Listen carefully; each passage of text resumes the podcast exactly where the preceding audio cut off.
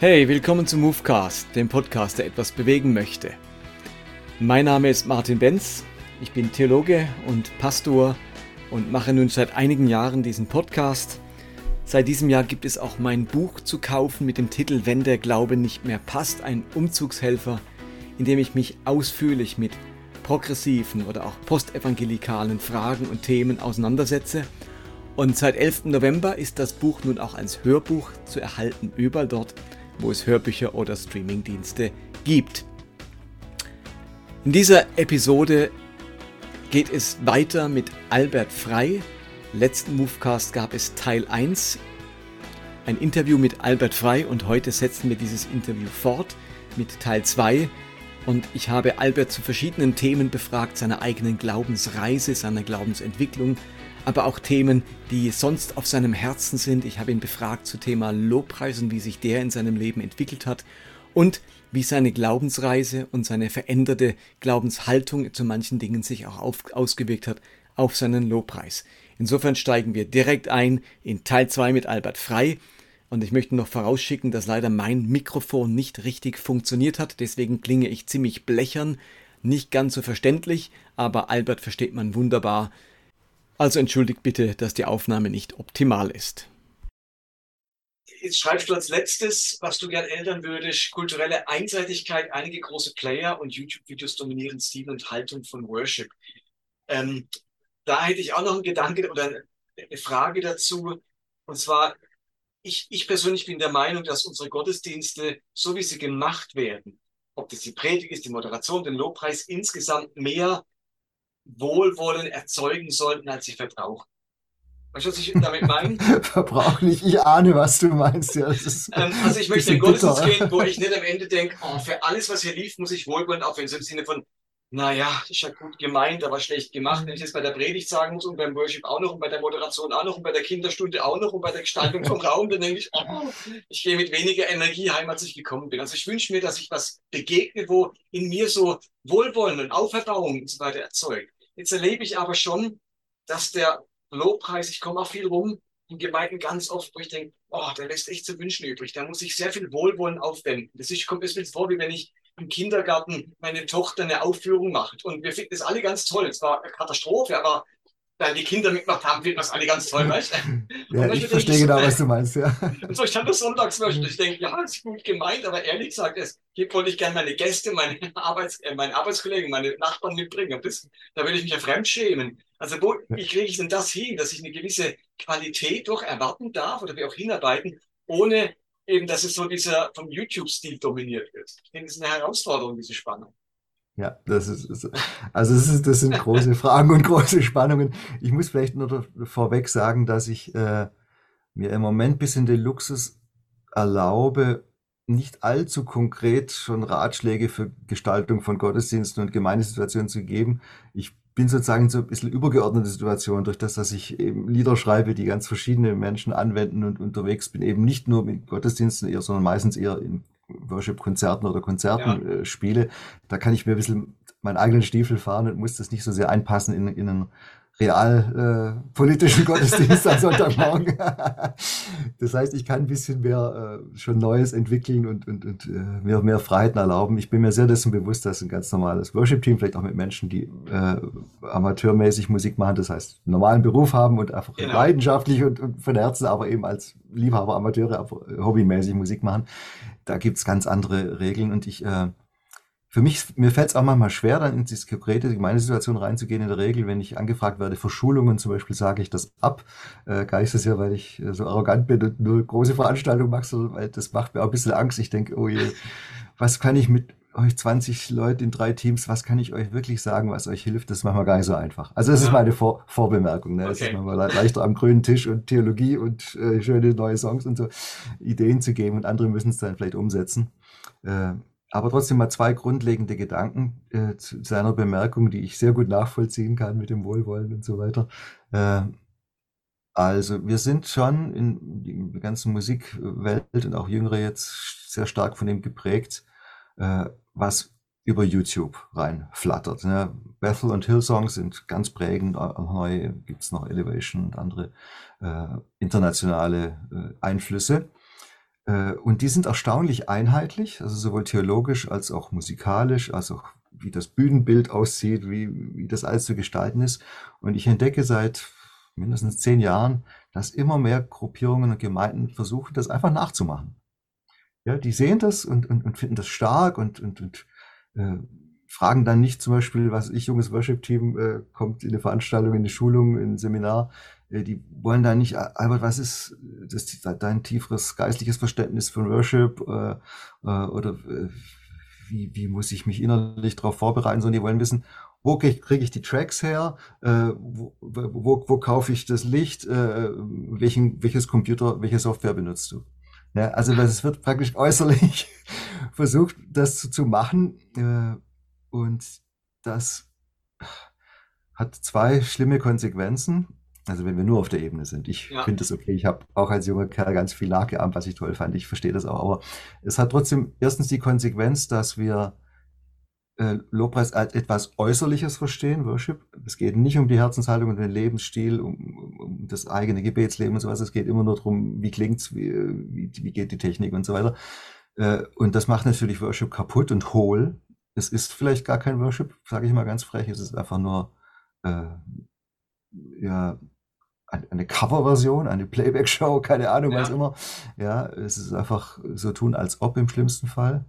Ähm, und die andere Schwierigkeit ist, der Maßstab hängt zu hoch. Also ich kann natürlich äh, eine Hillsong Live-Produktion in einer Halle mit 20.000 Leuten, die eine Million Dollar gekostet hat, dann in der Live-Aufnahme und Nachbearbeitung, die kann ich bei mir am Sonntagmorgen nicht umsetzen, selbst wenn ich die Original-Tracks habe und eine neue Lichtanlage und äh, vier schöne Subwoofer, die da unten noch blasen und so weiter. Das kriege ich natürlich nie, nie und nimmer hin. Äh, mein Ratschlag, und den habe ich jetzt auch von vielen anderen Kollegen, von Florian Sitzmann zum Beispiel, hat auch dasselbe gesagt bei Worship Generations Kongress hier vor ein paar Wochen äh, im Podiumsgespräch. Worship Teams versucht nicht, äh, die, die, dieses Ding eins zu eins nachzumachen. Das kann ja als Inspiration dienen und vielleicht nehmen wir die Songs vielleicht auch nicht. Vielleicht sollten wir auch mal einen Song von Hillsong oder Bethel nicht nehmen, auch wenn der gut klingt, aber vielleicht weil es theologische Bedenken gibt ja, oder weil er ja. kulturell gar nicht passt nach Deutschland oder Mitteleuropa. Gut, aber äh, wie, also wichtig wäre, positiv gesagt, sagt auch Florian Sitzmann, etwas Eigenes entwickeln, einen eigenen Stil, die eigene Besetzung, weniger ist mehr, ja, nicht das Schlagzeug immer noch lauter und dafür in den Käfig rein, sondern vielleicht auch mal nur Percussion oder mal nur die Gitarre und ein Bass oder nur das Klavier und die Geige, auch die klassische Musik wieder mehr reinnehmen. Also wirklich einen eigenen Stil finden und auch eigene Arrangements von den Songs vereinfachen, äh, mit dem arbeiten, was wirklich da ist und nicht äh, nur immer ein, ein imaginäres Soll erfüllen. Das wären so kleine Hinweise vielleicht. Ja. Okay, das ist sehr spannend, ja. Aber es ist natürlich, die Anspruchshaltung ist enorm, wenn du eben gewohnt bist, wie du sagst, YouTube und Spotify, alles verfügbar, jederzeit in höchster Qualität. Ähm, dann ist der Absturz am Sonntagmorgen für viele dann halt enorm. Aber gleichzeitig, ja, das, was ich vorhin erwähnt habe, ähm, nur, dass es innerlich ins Herz stimmt, ist eigentlich auch nicht alles. Und das, wenn jemand falsch singt, und aber von Herzen, das Herz singt halt nicht. Es singen halt die Stimmbänder. Insofern ja, ja. braucht es halt auch diese Anleitung, wie können wir an der Qualität arbeiten, ohne dass man immer gleich unter Qualität Perfektion versteht. Also ich erlebe ganz oft, dass das gleichgesetzt wird. Wenn man will, wenn man die Qualität erhöhen möchte, hören Leute ganz schnell, du willst, dass es perfekt ist und eine Performance. Aber da gibt es für mich natürlich auch noch weite Wege dazwischen. Ähm, und das erleben wir ja in anderen Bereichen auch. Bei der Predigt, bei der Kinderstunde sind wir ja auch froh, wenn es eine gewisse Qualität hat. Und Leute, auch gerade Kinder, sind ja erbarmungslos. Wenn es nicht schön ist in der Kinderstunde, wollen sie nicht mehr hingehen. Also die haben ja gar kein Wohlwollen, Kinder. Insofern sind wir da ja auch daran interessiert, ja. dass die mit einem, in Ermutigung oder mit einem schönen Erlebnis da nach Hause gehen von der Kinderstunde, ein ähnliches und ich im Gottesdienst auch. Aber mithalten mit dem, was uns momentan über YouTube geboten wird, sehe ich auch. Das ist ganz, ganz schwierig. Ja. Kann man nur verlieren eigentlich. Ja, aber was du sagst, ist schon eine wichtige Ergänzung. Also auch gegen diese Übergeistlichkeit. Äh, äh, wir müssen natürlich Proben üben am Instrument. Äh, auch versuchen, Repertoire zu spielen, was wir auch wirklich beherrschen und nicht uns dann ständig übernehmen und äh, ja. ja, solche Dinge. Also ich bin auch deiner Meinung, dass wir unseren Job auch technisch und musikalisch gut machen sollten. Und da hilft eben vielleicht dieses weniger ist mehr, äh, dass wir nicht immer die Latte zu hoch hängen, sondern lieber mal was, was Einfacheres spielen, auch weniger Songs vielleicht. Genau. äh, ja, und, und, und, und versuchen das klein und fein, vielleicht wären das zwei Worte, klein und fein. Ja, ja. Jetzt habe ich noch ein ganz anderes Thema, wo mich aber total interessiert, was du dazu meinst. Etwas, das ich sehr propagiere in den letzten Monaten, ist die Mischung aus, ich nenne es mal progressiv Glauben und geisterfüllt Leben. Ich könnte auch sagen, ein bisschen postevangelikal Glauben und geisterfüllt Leben. Oder manche würden sagen, vorwärts Glauben und geisterfüllt Leben. Diese Mischung finde ich unglaublich stark.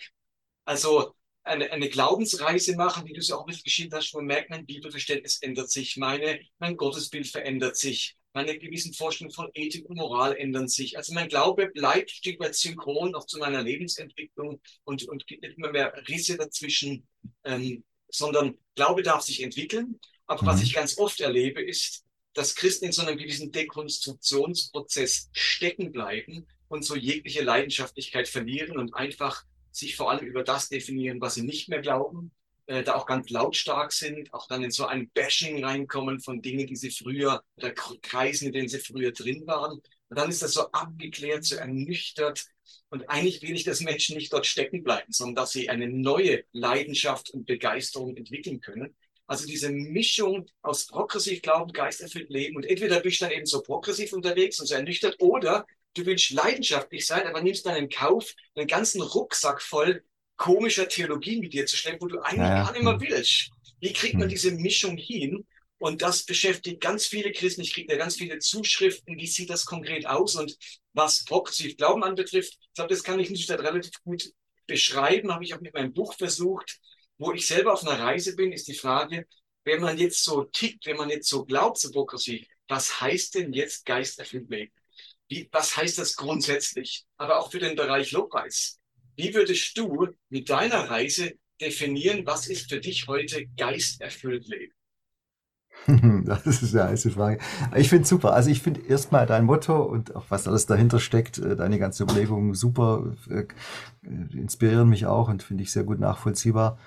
Ich würde sie vielleicht äh, die beiden Begriffe an zwei Stellen für mich äh, präzisieren oder vielleicht sogar einschränken äh, wenn du sagst, progressiv glauben oder nach vorne glauben, ich sehe wirklich, auch wie du, diese Gefahr, dass wir Dinge dekonstruieren abreißen, mal auf Deutsch gesagt, äh, die eigentlich wichtig wären und die wir brauchen würden.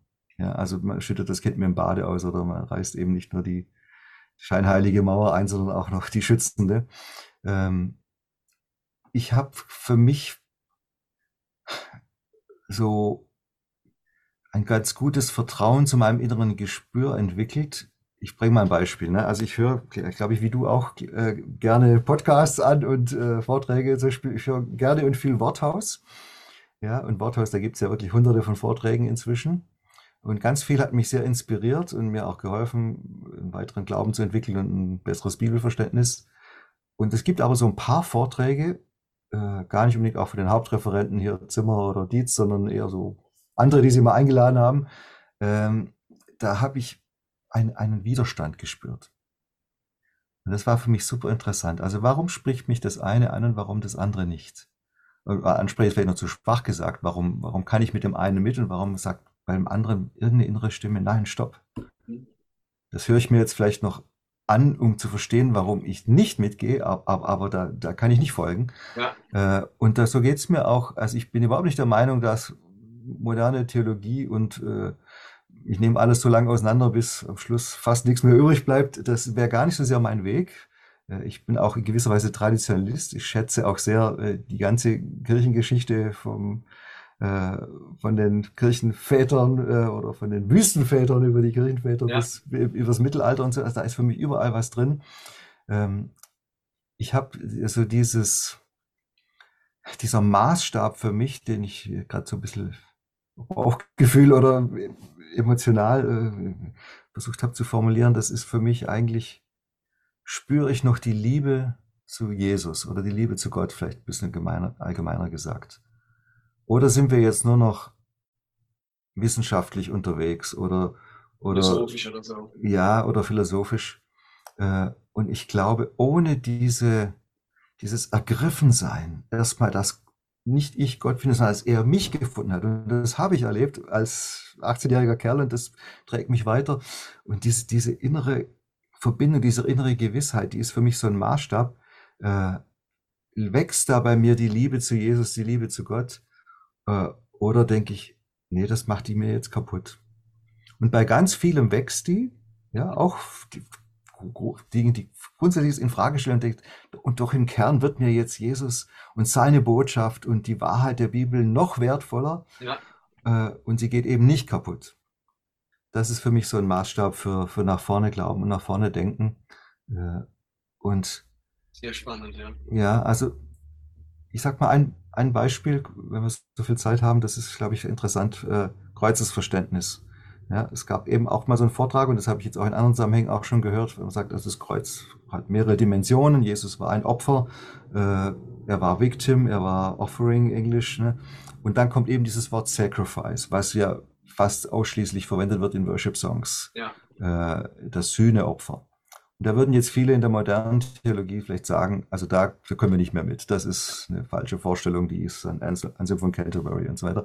Äh, und das mag auch sein. Also ich, ich glaube, da ist auch einiges vielleicht ein bisschen einseitig gelaufen.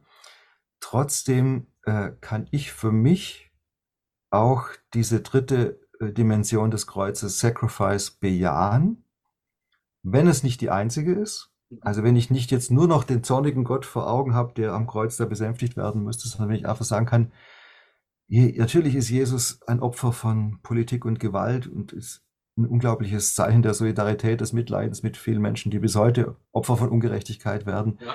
Er ist der, der für seine Botschaft äh, bis zum Ende geht, wie Martin Luther King und andere Große der Weltgeschichte. Äh, auch da ist das Kreuz äh, einen tiefen Sinn, dass er nicht zurückweicht, sondern dass er bereit ist, für, ja. für seine Sache zu sterben. Aber dann kommt noch dieses, dieser letzte Schritt, seht das Lamm Gottes, das hinwegnimmt die Sünde der Welt. Ja, das ist so tief verwurzelt in der Liturgie, in der Bibel, in meinem Glauben. Das will und das muss ich auch nicht aufgeben. Das kann ich nur in einen größeren Zusammenhang stellen. Also Jesus ist für mich auch als progressiv Glaubender immer noch das Sacrifice, ja, das Lamm, das für meine Sünden, für unsere Sünden gestorben ist. Und mein Sündenbegriff hat sich auch erweitert, deshalb kann ich das auch besser verstehen. Es ist nicht nur meine individuelle moralische Sünde, es ja. ist der Unheilzusammenhang der ganzen Welt natürlich, der damit gemeint ist. Äh, so, aber so, so kann ich progressiv glauben mit dieser Einschränkung. Ich muss mit diesem Kern, was immer das jetzt genau ist, eben vielleicht wirklich auch die Liebe zu Gott, äh, den muss ich noch finden und dann ja. kann sich das Ganze entwickeln. Und jetzt, jetzt kommt geisterfüllt Leben. Das ist noch schwieriger, aber ich, ich wage es mal eine Antwort. Äh, auch das ist mir sehr wichtig. Ich habe jetzt auch gerade in meinem letzten Buch da mit Anbetung Geist in der Wahrheit habe ich einige Kapitel über den Heiligen Geist geschrieben. Und ich habe sie nicht so geschrieben, wie ich sie vor 20 Jahren in, in meiner hochcharismatischen Phase geschrieben ja, hätte, ja. eben geprägt von Geistesgaben, Ministry Time. Ich glaube, wir haben da auch viel gemeinsam hier mit Winter ja. und so. das, das das ist auch gut und wertvoll. Das haben wir auch in unserer Worship Night 15 Jahre lang gemacht. Äh, nach der Predigt die Ministry Time und die Segnungszeit und den Heiligen Geist eingeladen und die Heilige Geistlieder gesungen. Das, das mache ich auch heute noch gern. Und trotzdem ist Heiliger Geist für mich inzwischen viel größer und viel breiter. Erstens mal als Gottesbild überhaupt. Also nicht nur sozusagen der, den wir rufen, wenn es jetzt schwieriger wird in der Seelsorge, wenn wir jetzt noch mehr Power brauchen oder hier fürs Heilungsgebet oder für die Erfrischung sondern nein, es ist die Lebenskraft überhaupt. Es ist Dynamis griechisch, die Energie, die alles ja. zusammenhält. Es ist äh, Wasser, Wind, Feuer, die biblischen Bilder. Also es Ruach, die weibliche Seite Gottes. Also ganz groß wird äh, der Geist Gottes für mich da als eine Lebenskraft, eine Lebensenergie, gar nicht nur des geistlichen Lebens, sondern des gesamten Lebens. Und damit ändert sich auch mein Blick zum Beispiel auf Geistesgaben. Also Gabe der Prophetie. Ich glaube, dass Gott zu uns heute spricht. Ähm, Total. Und dass wir das aber auch gut prüfen müssen und dass wir uns schwer täuschen können, das glaube ich inzwischen leider auch. aber ich, ich, für mich ist zum Beispiel die Gabe der Prophezie heute gar nicht mehr so weit weg von Intuition. Ja, also ich, wenn ich dieser inneren leisen Stimme vertraue, äh, die eigentlich oft, oft habe ich die vielleicht überhört und merke im Nachhinein, oh, hätte ich nur drauf gehört. Da hat mir schon die kleine Warnlampe innen ist schon angegangen und, und ich, beim nächsten Mal höre ich lieber besser hin oder sowas. Also diese Intuition, ich glaube, wir können darauf vertrauen, wenn der Geist Gottes in uns wohnt, äh, dass wir dann diese Stimme Gottes hören können, wenn, wenn wir uns Zeit nehmen, Raum lassen dafür, uns auch die Mühe machen, das vielleicht von der Stimme unserer eigenen Seele, die auch wichtig ist und die vielleicht auch übereinstimmt, aber vielleicht manchmal ja. auch nicht, die zu hören, also die Unterscheidung, ein bisschen Ignatius von Loyola, sowas, ja, die Gabe der Unterscheidung, aber dass wir wirklich Gott hören können, auch in Entscheidungen ihn fragen können. Aber ich bin jetzt nicht mehr so charismatisch drauf, dass ich dann die, die, die äh, fünf geistesbegabtesten Menschen in meiner Umgebung frage, äh, sie sollen mal auf Gott hören. Und wenn ich vor einer mhm. schweren Entscheidung stehe, und dann sagen die mir, der Herr sagt dir dies und jenes und dann äh, mache ich das oder, oder ich lasse für mich beten und dann muss es genau kommen.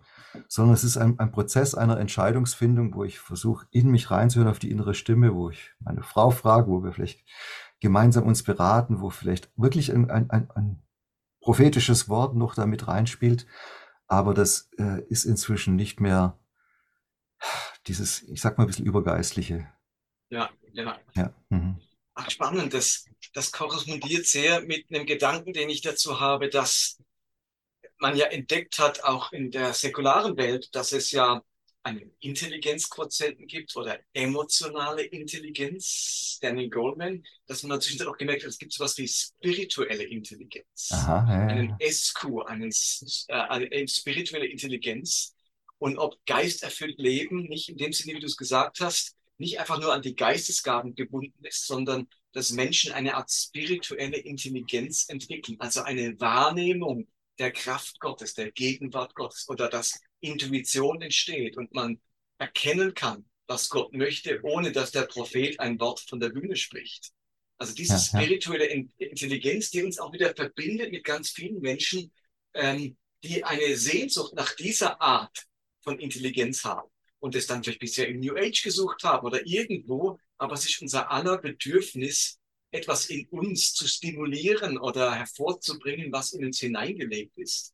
Aber wir ganz stark kanalisiert oder reduziert haben auf bestimmte Charismen oder bestimmte charismatische Formen. Aber können der Geist erfüllt Leben im Kontext von progressiven Glauben nicht heißen, mehr und mehr diese, diesen SQ, diese spirituelle Intelligenz zu entdecken für sich persönlich ohne uns damit unabhängig zu machen von allen anderen. Also natürlich Teil einer Gemeinschaft sein, das ist sicher ein Element davon. Ja. Aber da finde ich, lauert noch so manches an spirituellem Leben oder geisterfülltem Leben, zu dem wir bisher kaum einen Zugang haben.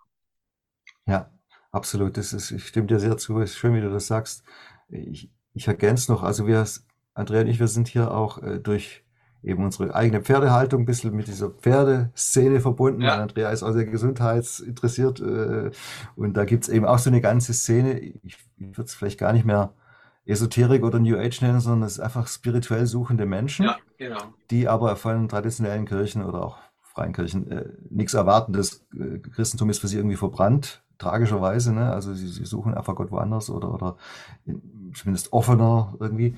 Und dann entdecke ich aber auch interessanterweise, dass eben Menschen, die uns da begegnen, die auf die Art und Weise gläubig sind oder vielleicht das gar nicht so definieren würden, äh, die aber trotzdem mit der materiellen Welt nicht zufrieden sind, ne? dass sie sagen, ja, mit dem Pferd, mein Pferd ist dies und jenes gewesen oder, oder, ich bin jetzt durch diese Krankheit gegangen.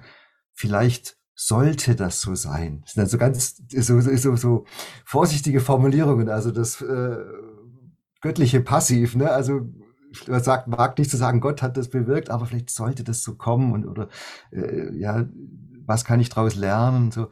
Und das finde ich eine ganz schöne Art, äh, Führung zu verstehen, ja? ja. Gott, Gott zu entdecken in allem, was mir begegnet.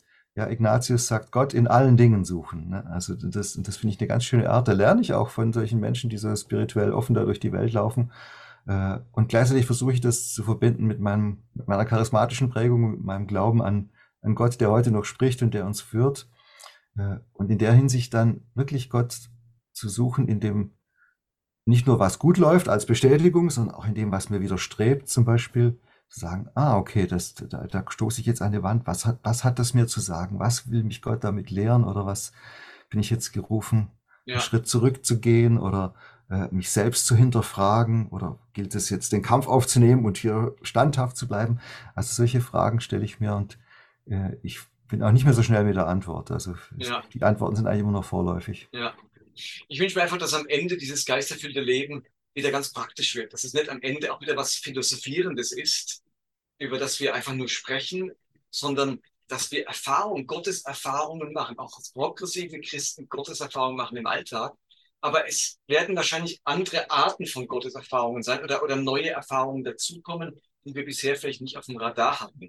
Aber das wünsche ich mir sehr, dass es etwas wird, wo Menschen wieder ganz konkret in ihrem persönlichen Glauben erleben können.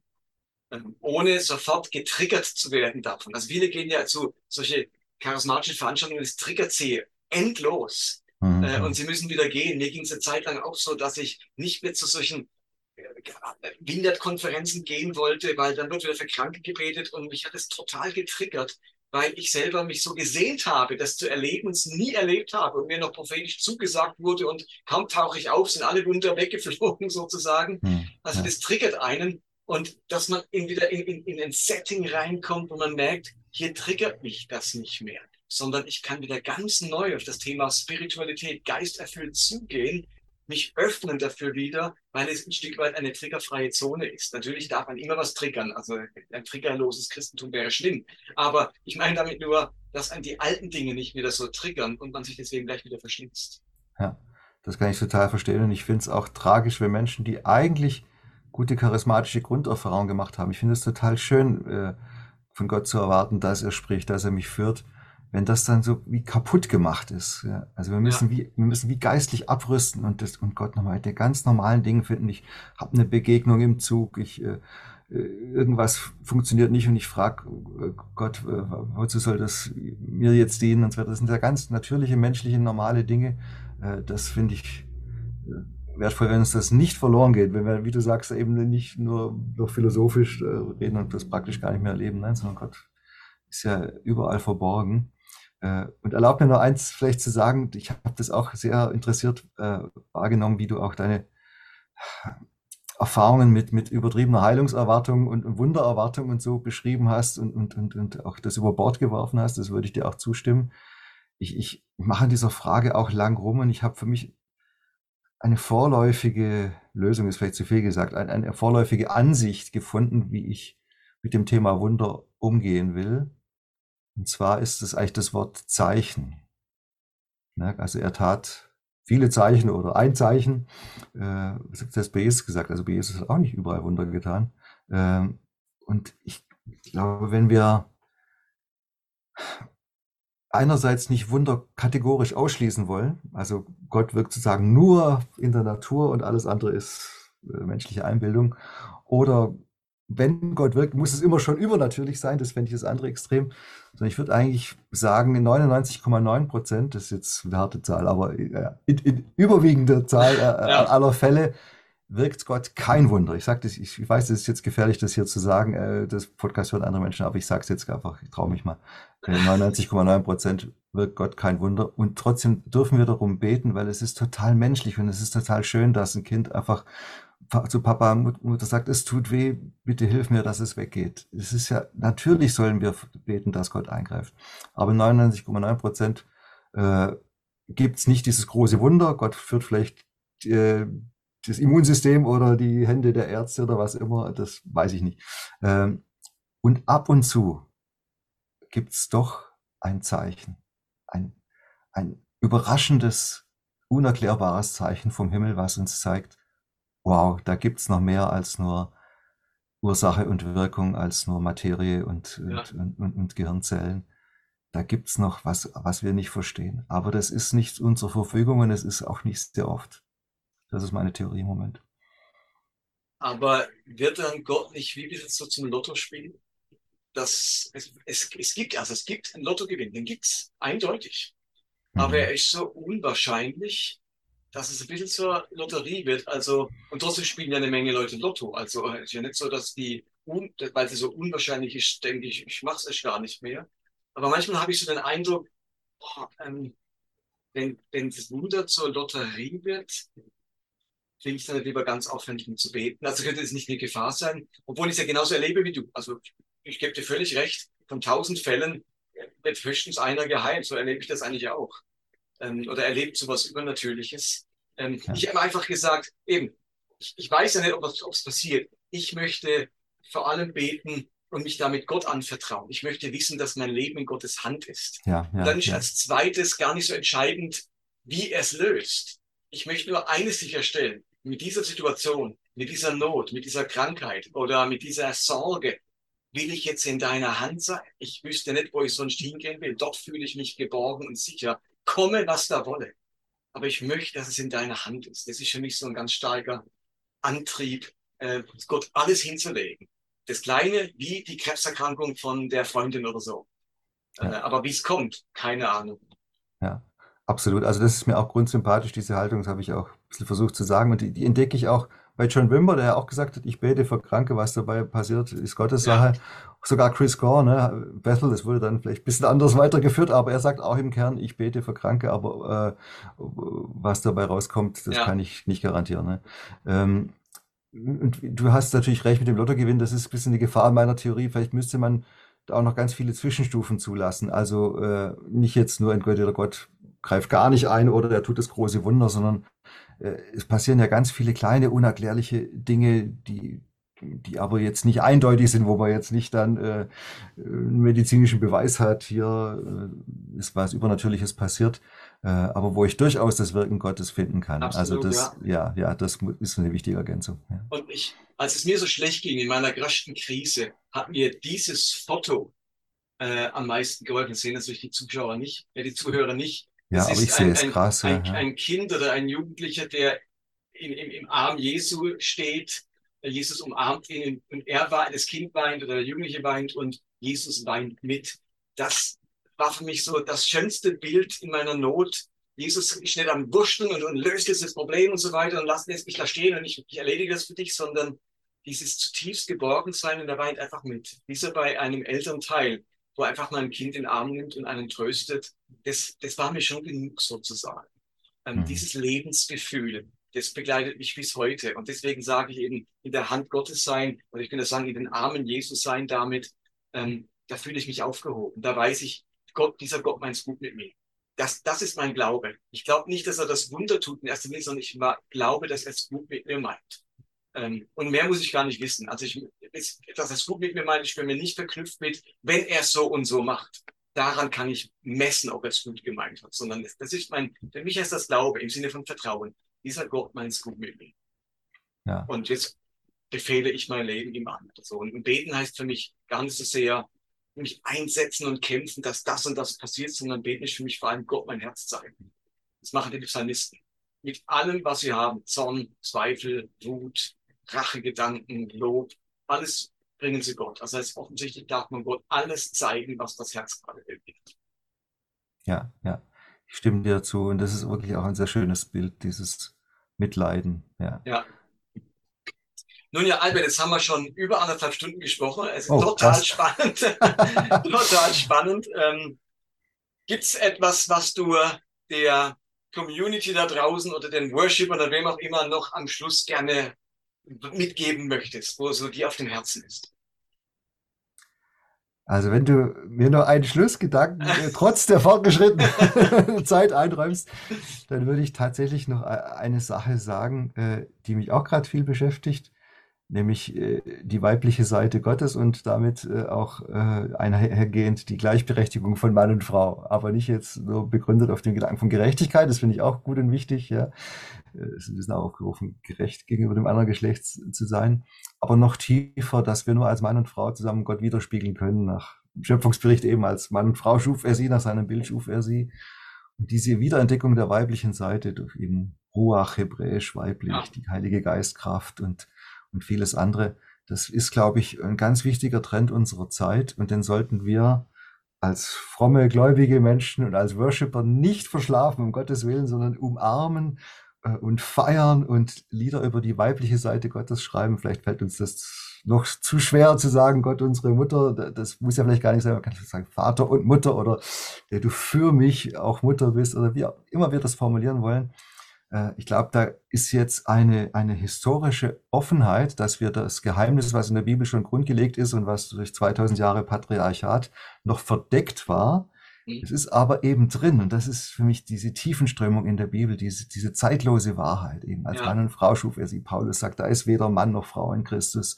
Jesus, der die äh, Frauen entgegen seiner Tradition ehrt und in seiner Jüngerschar hat und sich sogar von ihnen aushalten lässt und sowas. Und wir kennen die Jüngerinnen mit Namen er führt mit ihnen Gespräche mit den Frauen, was er alles gar nicht dürfte und so weiter. Also die, diese ganze äh, Aufwertung des Weiblichen, die ist ja. für mich gerade so offensichtlich in der Bibel und wir sollten die zum Arm. Wir brauchen äh, das weibliche Element in unserer Spiritualität. Wir brauchen Frauen, die uns leiten, Frauen, die predigen, Frauen, die Lobpreis leiten. Also ihr lieben Frauen da draußen seid total ermutigt, nehmt euren Stand ein und wir zusammen können wir äh, diese neue Spiritualität nach vorne entwickeln.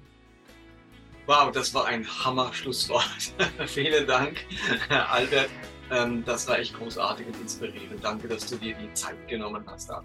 Ja, ich danke dir. Sehr, war für mich auch sehr anregend, mit dir zu reden. Schön.